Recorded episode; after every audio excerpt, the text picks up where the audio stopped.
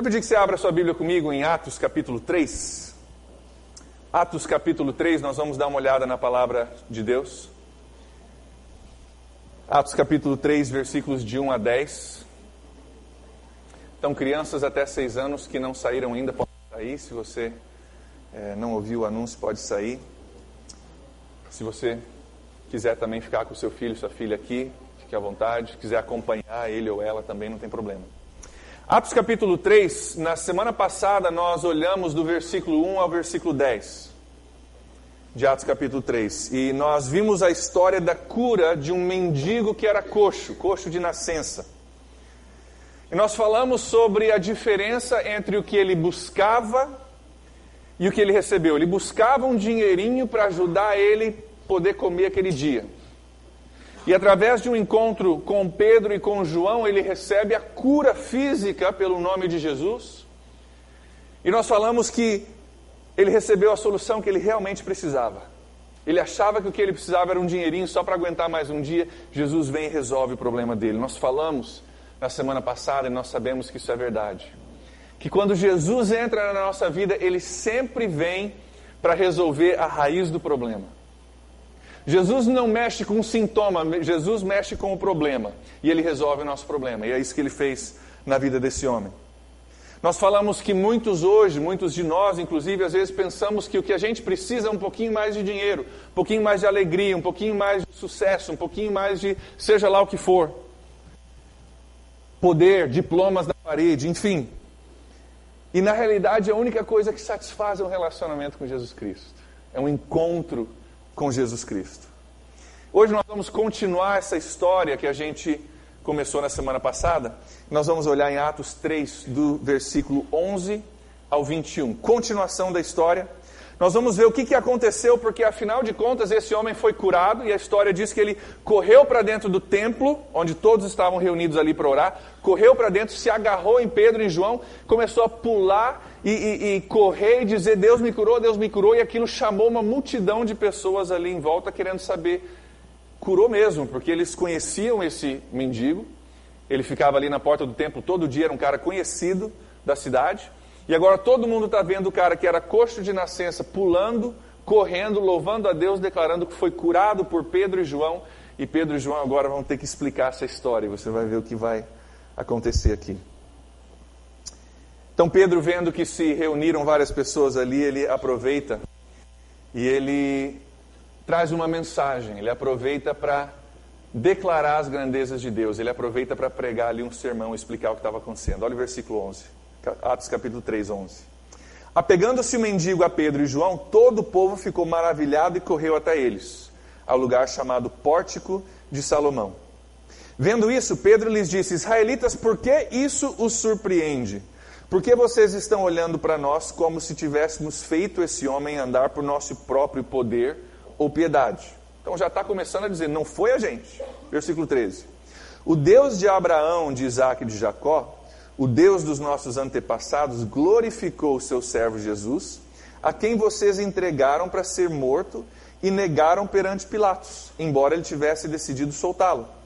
Vocês negaram publicamente o santo e justo e pediram que fosse libertado um assassino. 15. Vocês mataram o autor da vida, mas Deus o ressuscitou dos mortos. E nós somos testemunhas disso. Pela fé no nome de Jesus, o nome curou esse homem que vocês veem e conhecem. A fé que vem por meio é, dele lhe deu essa saúde perfeita, como todos podem ver. Agora, irmãos, eu sei que vocês agiram por ignorância, bem como seus líderes. Mas foi assim que Deus cumpriu o que tinha predito por todos os profetas, dizendo que o seu Cristo haveria de sofrer. Arrependam-se, pois, e voltem-se para Deus para que os seus pecados sejam cancelados, para que venham tempos de descanso da parte do Senhor e Ele mande o Cristo, o qual lhes foi designado Jesus. 21. É necessário que ele permaneça no céu até que chegue o tempo em que Deus restaurará todas as coisas, como falou há muito tempo por meio dos seus santos profetas. Esse é o segundo sermão de Pedro que nós lemos no livro de Atos, o primeiro nós já olhamos algumas semanas atrás, se encontra no capítulo 2. No primeiro sermão ele tem que argumentar, se você lembrar, que essas pessoas que estavam falando em línguas no dia de Pentecostes não estavam bêbadas, estavam cheias do Espírito Santo. Então o pessoal fala: esse pessoal está bêbado. Ele vai prega dizendo: não, não, não, isso não é bebida, isso é Deus. Algo sobrenatural de Deus que está fazendo uma maravilha no nosso meio. Então ele defende isso. Dessa vez ele tem que entrar para argumentar que não foi nem ele nem João que curou esse homem, não foi o poder deles, o nome deles, ele falou ali até a piedade deles, mas foi Jesus Cristo quem curou esse homem. E Pedro vê esse questionamento do povo: o que, que aconteceu? Quem curou esse homem? Como pode acontecer isso? Ele vê isso como uma oportunidade para pregar o Evangelho. E ele traz uma pregação bem interessante hoje que eu quero que a gente olhe junto. Ele traz uma pregação de duas partes. A primeira parte dos, dos versículos 12 ao 16 é uma explicação. Deixa eu te explicar o que aconteceu. E daí a segunda parte, do versículo 17 ao, ao 26, ele traz uma exortação. Então, deixa eu te explicar o que aconteceu, e baseado nessa explicação, deixa eu chamar a tua atenção para uma realidade que você precisa ouvir e precisa entender. Ele explica que foi Jesus quem curou o homem, e daí ele diz que se Jesus realmente curou esse homem, então Jesus é Deus. Não foi eu, não foi João, foi Jesus. Vocês estão vendo ele curado. Se ele foi curado realmente por Jesus, então nós temos uma questão a considerar. Existe um poder sobrenatural através do nome de Jesus. Ele é Deus. Se ele é Deus, nós temos um problema ainda maior. Vocês crucificaram ele. E agora, José? Não foi eu, não foi João, foi aquele homem a quem vocês crucificaram. E ele chama esse povo que se reuniu ali ao arrependimento. Ao arrependimento. Pedro expõe nessa, nessa conversa com eles três coisas que são bem interessantes. A gente lê, a, a, né, a princípio a gente às vezes talvez não perceba, mas ele traz três contrastes bem interessantes para falar da seriedade do que aconteceu com eles na exortação. Ele coloca três contrastes, eu quero olhar contigo rapidinho. Primeiro, ele diz assim: vocês mataram alguém que Pilatos havia absolvido. Isso está no versículo 13, na segunda parte do versículo 13. Ele diz ali: Jesus a quem vocês entregaram para ser morto e negaram perante Pilatos, embora ele tivesse decidido soltá-lo. Então, um imperador romano que não temia Deus, não tinha relacionamento com Deus, não era judeu, não era israelita, olhou para Jesus, questionou Jesus, falou: Esse cara é inocente. Ele absolveu, e vocês que conhecem a palavra, que conhecem os profetas, que deveriam ter sabido que ele era o cumprimento das profecias, condenaram ele. Primeira colocação que ele põe. Segunda, ele diz que eles condenaram o justo e libertaram o assassino. Olha o versículo 14. Se você é, conhece a história da crucificação de Jesus, você sabe que Barrabás, né? Foi solto em lugar de Jesus. Olha o versículo 14. Vocês negaram publicamente o santo e justo, não é um santo e um justo, é o santo e o justo. Vocês negaram ele e pediram que fosse libertado um assassino. Verdade ou mentira? Verdade, isso aconteceu. Terceiro contraste. Isso é bem interessante para mim. Ele diz assim: vocês, pega isso, mataram o autor da vida. Olha o contraste. O autor da vida veio e vocês mataram. Olha o versículo 15. Vocês mataram o autor da vida, mas Deus o ressuscitou dos mortos e nós somos testemunhas disso. Vocês mataram ele, Deus ressuscitou ele. Seria como dizer: você estava no mar afundando, no momento que você ia se afogar, Deus mandou um salva-vidas e você matou o salva-vidas. Deus mandou a resposta para você, você não reconheceu como uma resposta, você matou o salva-vidas. E agora, José? E agora? Há uns anos atrás eu fiz um curso de salvamento. A pessoa está se afogando, você vai lá no mar e tenta salvar. Uma das coisas que eles ensinam, que para mim primeiro foi chocante, mas é verdade, é que muitas vezes quando a pessoa está se afogando, no desespero você chega para salvar, a pessoa se agarra em você. No se agarrar em você, você não consegue nadar, vai os dois para baixo. Uma das coisas que eles ensinam, não sei se isso é certo, foi só o meu professor, mas eu acho que está certo. Ele falou: se tiver perigo disso, dá-lhe uma pancada. De verdade, dá um tapão na cara para dar aquele susto assim para a pessoa parar de, disso. Aí pega, às vezes, se for mulher, pega pelo cabelo e arrasta pelo cabelo, para que ela não possa tentar te agarrar e os dois afundar. Parece um negócio. Quero salvar o cara, vou lá e dar uma pancada, né? Arrasto pelo cabelo, que negócio radical. Mas entenda, é para salvar a vida de uma pessoa. O que Pedro está fazendo aqui é a mesma coisa. Ele está dando uma palavra dura para esses homens, mas é porque eles estão afogando. Espiritualmente, eles estão para morrer. Eles crucificaram o autor da vida, estão negando Jesus Cristo. Pedro chega e dá-lhe uma pancada: ó, acorda, acorda, tem uma solução. Eu posso te ajudar, mas para isso você precisa parar de fazer essa coisa doida que está fazendo. Dá-lhe uma pancada para acordar, para que eles possam pensar, olhar, refletir na vida deles. Exatamente isso que Pedro está fazendo. Ele diz: O inocente foi morto, o justo trocado pelo injusto, e vocês mataram aquele que era a vida. E agora ele ressuscitou, ele curou esse cara que você está vendo aí, provando que ele mesmo é Deus. E Pedro fala na lata com eles e traz convicção do pecado de uma forma dura, de uma forma forte. E ele torna, na realidade, aquele templo ali numa vara judicial. Né? Aquele momento do templo, daqui a pouco ele está trazendo uma acusação contra ele, dizendo: Olha, tem um problema, você precisa olhar. Aí você pode pensar assim: Poxa, Pedro, que chato, né? Você falar assim tão forte, né? Dando um puxão de orelha nesse, nesse pessoal. Coisa chata. Mas, queridos, eu acho que é assim. Eu acho que às vezes a palavra de Deus é para nós, como um pai que vê o filho atravessar a rua e está vendo um carro vir, e o pai fala: Sai daí! Certo? Quando o pai vê um filho atravessar a rua e tem um carro vindo, ele grita: sai daí, é porque ele está com raiva? É porque ele odeia o filho? Não, é porque ele ama o filho. E ele vê um perigo que o filho não vê, então ele grita: sai daí, acorda, sai daí, tem um carro vindo. Quem é pai já passou por isso, sabe o desespero que isso dá no coração de um pai. É isso que Pedro está fazendo aqui. É isso que nós vamos ver, Jesus fez muitas vezes. Às vezes ele deu um grito como se fosse uma palavra dura, dizendo: sai daí, tem um problema muito grande que está vindo, você não está enxergando, eu estou enxergando, sai daí. Daí ele, daí ele começa no versículo 17, ele dá aquele puxão de orelha, ele começa quase como se fosse defender o povo. Dá uma olhada no versículo 17 e 18. Ele diz: Agora, irmãos, eu sei que vocês agiram por ignorância, bem como seus líderes. Mas foi assim que Deus cumpriu o que tinha predito por todos os profetas dizendo que seu Cristo haveria de sofrer. Ele diz: vocês agiram por ignorância. Ele oferece uma solução. Queridos, o, o, Evangelho, a pregação do Evangelho, mesmo quando é uma pregação forte, a intenção dela nunca é de condenar. Nunca é de condenar e deixar você em condenação.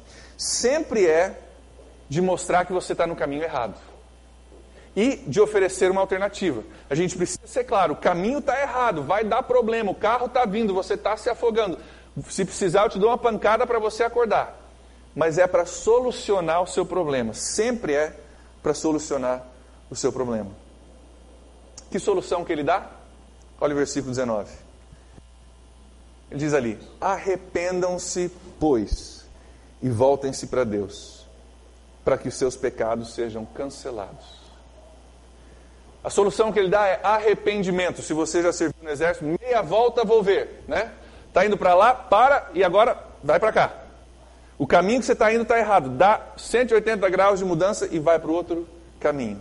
Arrependam-se e voltem para Deus. É fácil a gente ler essa história e dizer isso mesmo, isso mesmo. Esse pessoal tem que se arrepender porque esses judeus eram maus, eles crucificaram Jesus, enfim. Sempre que a gente lê uma história, a gente se põe no lugar do herói, né? Essa é tendência humana. Ninguém lê uma história e se põe no lugar do vilão. A gente sempre se põe né, no lugar do herói. Mas lembre-se de quem Pedro está, com quem Pedro está falando e onde ele está falando o que está falando.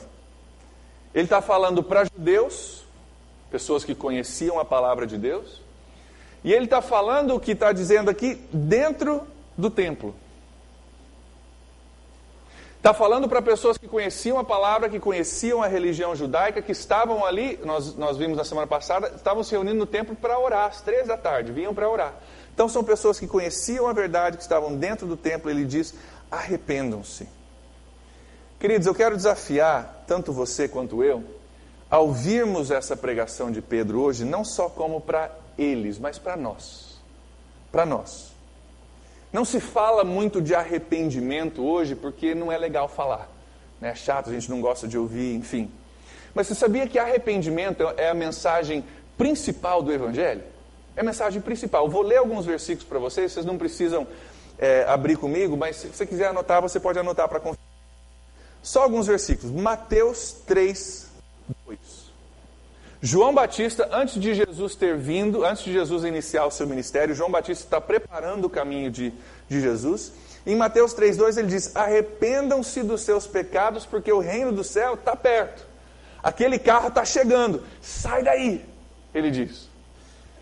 Aí vem Jesus e ele, no seu ministério, em Mateus capítulo 11, versículo 20, pode anotar mais uma vez, eu vou ler 20 e 21 na realidade, Mateus 11, 20 e 21. Jesus começou a acusar as cidades onde tinha feito muitos milagres. Ele fez isso porque os seus moradores não haviam se arrependido dos seus pecados. E ele disse: Ai de você, cidade de Corazim, ai de você, cidade de Betsaída, porque os milagres que foram feitos em vocês, se tivessem sido feitos em outras cidades, Tiro e Sidom, os seus moradores já teriam abandonado seus pecados há muito tempo e mostrarem que estavam, mostrarem que estavam arrependidos, teriam vestido roupa feita de pano grosseiro e teriam jogado cinzas na cabeça, sinal naquela época de arrependimento. Está dizendo: ai de vocês, eu estive no seu meio, fiz grandes milagres, o seu coração estava duro. Se tivesse feito o que eu fiz em outras cidades, ele lista ali outras duas cidades, ele diz: já teriam se arrependido faz tempo. Chama ao arrependimento. Lucas 11, 32. Lucas 11, 32 diz que no dia do juízo, o povo de Nínive, isso é Jesus falando, o povo de Nínive vai se levantar e acusar vocês, porque quando ouviram a mensagem de Jonas, eles se arrependeram dos seus pecados. Ele diz: Eu afirmo que agora o que está aqui é mais importante do que Jonas. Está dizendo, teve uma, uma cidade histórica há um tempo atrás que Jonas veio um profeta, pregou, eles se arrependeram. Hoje eu estou aqui, o Filho de Deus, pregando, falando com vocês e vocês não se arrependem. Está dizendo, aquele povo no dia final vai julgar vocês, porque eles se arrependeram e vocês não. Lucas 13, 3. Lucas 13, 3. Mais uma vez Jesus dizendo, eu afirmo a vocês, se não se arrependerem dos seus pecados, todos vocês morrerão como eles morreram. Jesus falando, arrependimento, arrependimento. Mais um exemplo, os discípulos agora, seguindo as ordenanças de Jesus em Marcos capítulo 6, versículo 12. Marcos 6,12, os discípulos foram e anunciaram que todos deviam se arrepender dos seus pecados. Foi a pregação deles. Queridos, o arrependimento é o motivo da pregação e é o que o Evangelho busca. O arrependimento não é um negócio assim que a gente deixa de lado porque é chato falar. O arrependimento é o que a gente busca no pregar é o que a gente busca no Evangelho. Essa mudança de vida, mudança de atitude, mudança de mentalidade é o propósito da pregação, é o propósito do Evangelho. Não é uma mensagem que a gente deixa de lado. Algumas coisas sobre o arrependimento. O que é o arrependimento? O que é o arrependimento? É uma mudança de direção, como nós falamos antes, meia volta vou ver. Né? Uma mudança de direção. Direção da sua vida direção dos seus pensamentos, das suas atitudes, das suas prioridades. É uma mudança das suas atitudes, prioridades, comportamento, da sua vida em geral. Isso é arrependimento. É muito mais do que a gente chorar durante um culto. Isso é bom, não tem nada de errado com isso. Mas às vezes a gente pode chorar durante um culto e não mudar a nossa vida. Arrependimento é essa mudança. Eu estava indo nesse caminho, pensando do, do, do mendigo na semana passada, eu achava que o que eu precisava era um dinheirinho. Agora eu descobri que o que eu tenho é um encontro com Jesus Cristo. Para nós, a aplicação da semana passada, eu achava que o que eu precisava era mais dinheiro, mais felicidade, mais diploma na parede, enfim. Esse era o meu caminho. Eu agora descobri um novo caminho. E eu deixo aquilo para trás e busco algo novo. Isso é arrependimento. Mais do que chorar durante um culto, mais do que se sentir culpado. Essa não é a intenção do Evangelho, você se sentir culpado. Aí tem pregações onde a gente se sente culpado, fica só culpado e vai embora para casa culpado. Queridos, esse sentimento é para causar uma mudança na nossa vida, o arrependimento. É mais do que ter remorso, é mudar. É decidir não fazer mais aquilo que nós sabemos que não devemos fazer. É concordar, queridos, com o que Deus diz. A palavra de Deus diz que nós temos um problema sério chamado pecado. E a palavra de Deus diz que nós não podemos resolver esse problema por nós próprios. Em Romanos diz aquilo que nós não podíamos fazer por nós próprios, Deus fez por nós enviando Jesus Cristo. Então é concordar que realmente eu concordo com a palavra de Deus, com a autoridade de Deus, eu tenho um problema, eu não posso mudar sozinho, só quem pode me mudar é Deus. Concordando com essa solução e mudando a nossa vida é arrependimento. É reconhecer que Deus é verdadeiro, a palavra dele é verdadeira e eu preciso de ajuda. Queridos, nem sempre arrependimento acontece. Nem sempre quando a gente chora ou a gente até pede perdão acontece arrependimento. Sabia? Melhor exemplo a gente ver isso, é mais claro pelo menos, é criança, né? É, vocês que são pais aí vão entender. Tem momentos onde eu trago, inclusive aconteceu um tempo atrás algumas semanas atrás. A Gabi fez um negócio, nem lembro o que, era, fez alguma coisa, não pode, não pode, está errado, não é assim, né? seja lá o que for que ela fez, não é assim que a gente quer que você haja, ou não foi certo o que você fez e tal. Então, ela entendeu que estava errado, entendeu que eu estava sendo forte com ela. E eu falei, você entendeu que está errado? Sim, entendo. Você vai fazer de novo? Aham. Uhum. Desse jeito, criança é tão honesta, né? Criança fala mesmo, honestidade 100%. Gabi, está errado, não pode. Você vai fazer de novo? Aham, vou fazer, vou fazer de novo. Ela pediu perdão, ela estava triste, ela entendia que estava errado, mas mudança não tinha. É? Isso só para ilustrar, queridos, que às vezes a gente pode sentir culpado, sentir errado, até pedir perdão, mas a mudança de direção nem sempre acontece. Arrependimento é a mudança de direção.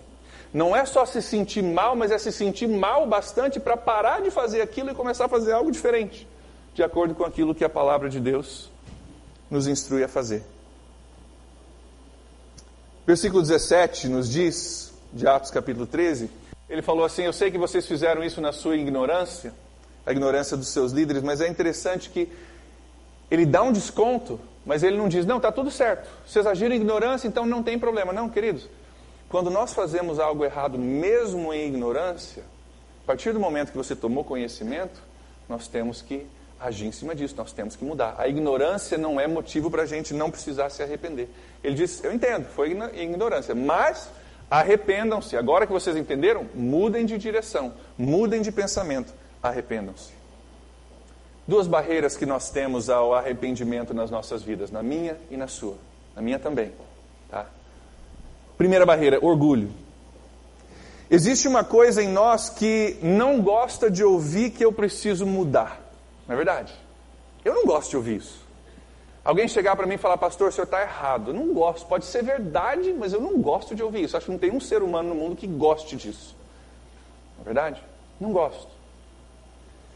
E, e o fato da gente não gostar mostra que nós temos dentro de nós ainda orgulho, que, aliás, é pecado né? e mostra mais ainda que nós precisamos desse salva-vidas que é Jesus.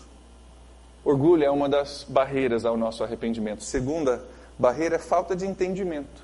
Falta de entendimento. Nós pensamos que, em geral, nossa tendência humana é pensar que nós somos basicamente bons. Né? Pastor, em geral, sou um cara bom. A gente até ouve o pessoal falar, né? Não sou perfeito, mas também nunca matei ninguém. Né? Já joga para aquele extremo, né? Matar alguém. Não sou perfeito, mas nunca matei ninguém uma forma de nos desculpar e de dizer, não, eu sou basicamente bom. Querido, se o patamar é não matar ninguém, então tem muita gente boa nesse mundo, né, que nunca matou ninguém, mas que tem problemas. Queridos, a Bíblia nos diz em Romanos 3, 23, muitos de vocês conhecem isso. Esse, esse versículo diz que todos pecaram e estão afastados da presença gloriosa de Deus. Essa é a nossa condição sem arrependimento e sem a pessoa de Jesus Cristo. Essa é a nossa condição. Você está no mar, você está tentando nadar, está perdendo a sua força. Se você já teve nessa situação ou já viu isso, a pessoa começa a nadar, tenta, tenta, tenta, começa a cansar e começa a afundar. Essa é a nossa situação. Deus diz: Eu tenho a solução. Você precisa acordar, você precisa se agarrar a uma solução e mudar a sua forma de pensar. Então, todos pecaram, todos estão afundando. A Bíblia nos ensina que nós temos que mudar. Obrigado, Del. Que o pecado afetou as nossas vidas e por causa do pecado, as nossas ações, as nossas atitudes, os nossos pensamentos são errados muitas vezes, o meu e o seu. Nós precisamos de arrependimento. A mensagem do Evangelho é arrependimento. Arrependam-se, pois o reino dos céus está próximo. Essa é a mensagem do Evangelho. O chamado arrependimento é como um pai que diz: sai daí. Você não está vendo, você está brincando, você acha que está tão gostoso correr na rua, mas tem um carro vindo. Esse carro, biblicamente, é a justiça de Deus. A Bíblia nos ensina que Deus nos ama, mas Ele também é santo e é justo. E Ele não tolera pecado na nossa vida. Então, vai vir um dia, o reino do céu está próximo, vai vir um dia onde nós vamos ter que prestar conta. Então, sai daí. Se agarra nesse salva-vidas. Sai dessa rua, sai dessa história. Queridos, a mensagem do arrependimento é boa notícia para nós. Como eu falei, a gente não gosta de ouvir que eu tenho algo errado, que eu preciso mudar. A gente não gosta disso, a gente corre disso como ser humano. Mas a mensagem é uma boa mensagem. Marcos, capítulo 1, versículos 14 a 15. Marcos 1, 14 a 15. Eu quero só ler isso para vocês. Depois de que João foi preso, Jesus surgiu, seguiu, aliás, para a região da Galiléia e ali anunciava uma boa notícia que vem de Deus. Está dizendo, João saiu de cena, entrou Jesus em cena e ele anunciava uma boa notícia que vinha de Deus. Versículo 15. Ele dizia: Chegou a hora, o reino de Deus está perto. Arrependam-se dos seus pecados e creiam no Evangelho. Isso é uma boa notícia que vem de Deus. É uma boa notícia que vem de Deus. Sabe por que é uma boa notícia que vem de Deus? Se você fosse para o médico hoje fazer um exame, está tudo bem, está tudo beleza, estou me sentindo bem. Você vai para o médico, o médico descobre, olha, tem um, uma situação que a gente precisa conversar. Você tem um câncer agressivo, está se sentindo bem hoje, mas está ali. E esse câncer, se não for tratado, logo, logo você vai perder sua vida. Se você se submeter a um tratamento, mudança de dieta, exercício, estilo de vida, tratamento médico, nós podemos salvar sua vida. Você vai viver por muitos anos. Mas você tem um problema. Se o médico te desse essa informação no hospital, você ficaria com raiva do médico ou agradeceria o médico? Qual deles? Agradeceria. Você me ajudou a entender que eu tenho um problema, tem uma solução, você está me oferecendo uma solução. Entendo que muita coisa vai ter que mudar, mas obrigado por me dar essa informação. Ninguém diria, não, não me conta, não, não me conta que eu não quero saber. Se tem um deixa, deixa a vida tocar, deixa eu morrer em paz. Não, obrigado. Você revelou para mim uma verdade que eu preciso saber e está me dando uma forma de tratamento para salvar a minha vida. Queridos, a mensagem do Evangelho de arrependimento é boa notícia. É Pedro aqui falando para os judeus, falando para nós hoje, é Jesus pregando Sai daí. Tem coisa vindo que você não sabe, que você não entende, sai daí. Pedro diz no versículo 19 de Atos 3: Arrependam-se, pois, voltem-se para Deus. Para quê? Para que os seus pecados sejam cancelados, está ali a primeira promessa, boa notícia. Segunda, para que venham tempos de descanso na sua vida. Então sai daí, vem para Jesus para que a gente resolva esse problema de pecado que você tem e para que venha um tempo de descanso. A promessa é de perdão, a promessa é de paz, a promessa é de descanso. No versículo 21 ele diz por que, que é tão importante o arrependimento. Olha o versículo 21. É necessário que ele permaneça no céu, falando de Jesus, até que chegue um tempo em que Deus restaurará todas as coisas, como falou há muito tempo por meio dos seus profetas. Então ele está falando aqui que Jesus foi para o céu. Tinha acabado de ir alguns dias depois, nessa, nessa altura da história. Mas vai chegar um tempo onde ele vai voltar e vai restaurar todas as coisas, segunda vinda de Cristo. Ele vai voltar para resgatar aqueles que têm se agarrado a Ele, aqueles que têm mudado a direção do seu pensamento, de suas prioridades, da sua vida e têm se agarrado a Jesus. Ele vai voltar. Então ele está dizendo: sai da rua, sai desse lugar, porque vai vir um dia onde Jesus vai voltar para buscar aqueles que se agarraram em Jesus e pararam de tentar nadar na sua própria força, estavam afundando de qualquer forma. Então é importante o arrependimento, porque Jesus está voltando, queridos, não vamos esquecer isso. Jesus está voltando. Essa mensagem de Pedro gerou dois resultados. Primeiro aqui, dois mil, duas mil pessoas nessa pregação, nós vamos ver isso na semana que vem. Duas mil pessoas se arrependeram nessa pregação. Entenderam a seriedade, entenderam que era uma pancada no meio do mar, mas era para o bem daquela pessoa, para a salvação daquela pessoa. E se arrependeram. E gerou uma outra reação que nós vamos também ver nas semanas seguintes. Os líderes religiosos, a partir dessa pregação, começaram a perseguir a Pedro e os apóstolos. Logo, logo nós vamos ver, Pedro está na cadeia por ter pregado isso. Pedro está na cadeia por ter falado: vocês mataram o autor da vida, vocês estão com um problema sério, só Jesus pode resolver. Ou você se arrepende, ou vai ter problema. Logo, Pedro está na cadeia por causa disso. Alguns se convertem, alguns não recebem. E a perseguição começa. É uma mensagem é, que divide, é uma mensagem séria, mas é uma mensagem que não está não tem intenção de condenar, tem intenção de salvar. Tem intenção de salvar. Então a pergunta para nós nessa noite, você que tem um relacionamento com Cristo, é essa. A gente precisa voltar a alguns desses fundamentos do Evangelho de vez em quando. Eu preciso ouvir essas mensagens de vez em quando. Porque a gente se acostuma com a igreja, a gente se acostuma com o cristianismo, a gente se acostuma com o comportamento e às vezes o nosso comportamento não condiz com arrependimento, mudança de vida. Entendimento que esse caminho que eu, de repente, estou seguindo leva à morte. Eu preciso não somente sentir mal, culpado, não é esse o desejo do Evangelho de se sentir culpado, desejo é mudança de vida. Eu preciso ouvir isso. Então, para nós que temos relacionamento com Cristo, como é que nós estamos nessa área de arrependimento?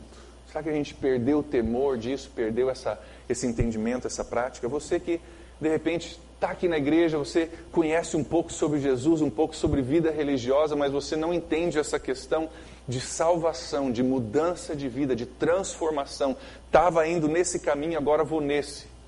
A pergunta para você é: você já se arrependeu? Muito além de ir para a igreja, simplesmente vir aqui, poxa, igreja, queridos, não salva ninguém. O que salva é mudança de vida e se agarrar em Jesus Cristo. Isso salva. Já tomou espaço? Feche seus olhos comigo para a gente ter um tempo de reflexão. Você que tem um relacionamento com Cristo, uma pergunta séria para a gente ponderar hoje à noite. Você está brincando com pecado em alguma área da sua vida? Brincar com pecado é igual eu deixar a Gabi, minha filha de 4 anos, correr ali na rua e brincar de bola.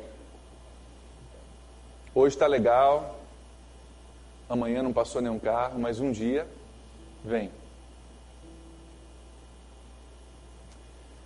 Se você está brincando com pecado, eu quero te chamar a ouvir essas palavras de Pedro como palavras de Deus para você. Não palavras de um Deus que te condena nem de um Deus que está procurando uma falhazinha em você para te dar uma cacetada. Deus não é assim.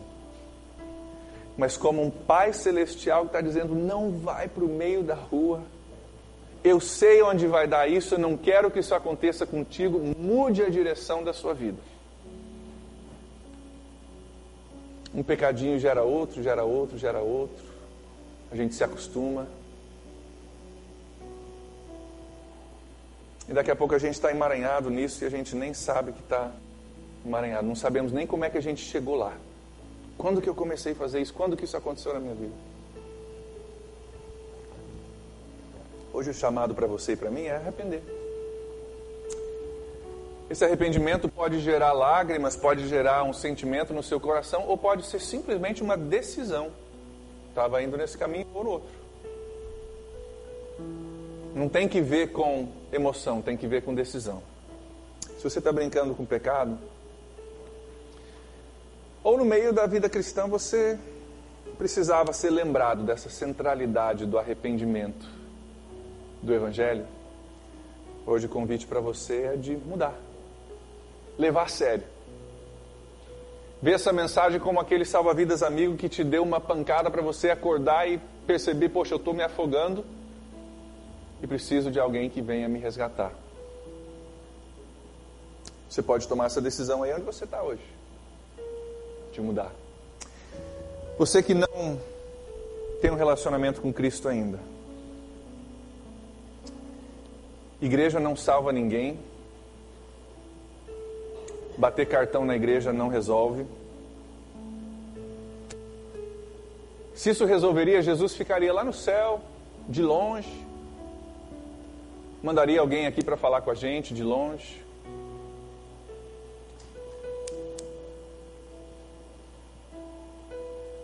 O que resolve é relacionamento com Jesus. Ele veio, saiu do céu, veio aqui se envolver com a gente, para ter relacionamento contigo.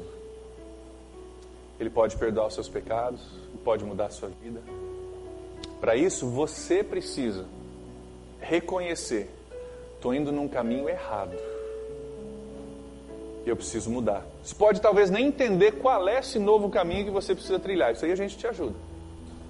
Mas reconhecer, eu estou num caminho errado, eu preciso de um Salvador.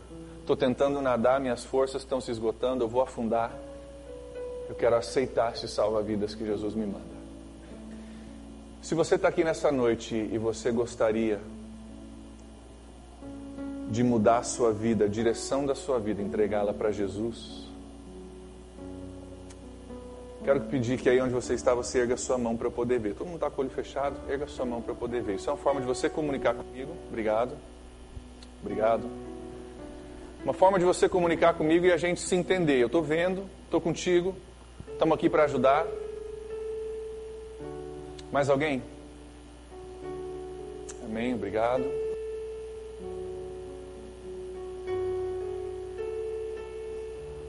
Não feche seu coração. Essa mensagem é uma mensagem de esperança, de salvação, de alegria, não é de condenação. Mais alguém quer tomar espaço nessa noite antes da gente orar? Amém. Você que ergueu sua mão comigo nessa noite, quero pedir que você fale com Deus aí onde você está. Fale com Deus, Deus muda a minha vida. Muda a direção das minhas atitudes, do meu caminhar, das minhas prioridades. Talvez eu nem entenda que caminho eu devo trilhar, mas que algo possa mudar nessa noite. Desde já algo possa mudar. Vem perdoar os meus pecados. Vem restaurar a minha vida. Vem me resgatar. Eu estou no mar, estou me afogando. Preciso de Salvador. E decida mudar de caminho, mudar de rumo. A gente está aqui para ajudar a igreja, é para isso para ajudar você a caminhar, te dar recursos necessários, mas hoje, diante de Deus, você pode se arrepender e dizer: Deus, me ajuda a caminhar um novo caminho.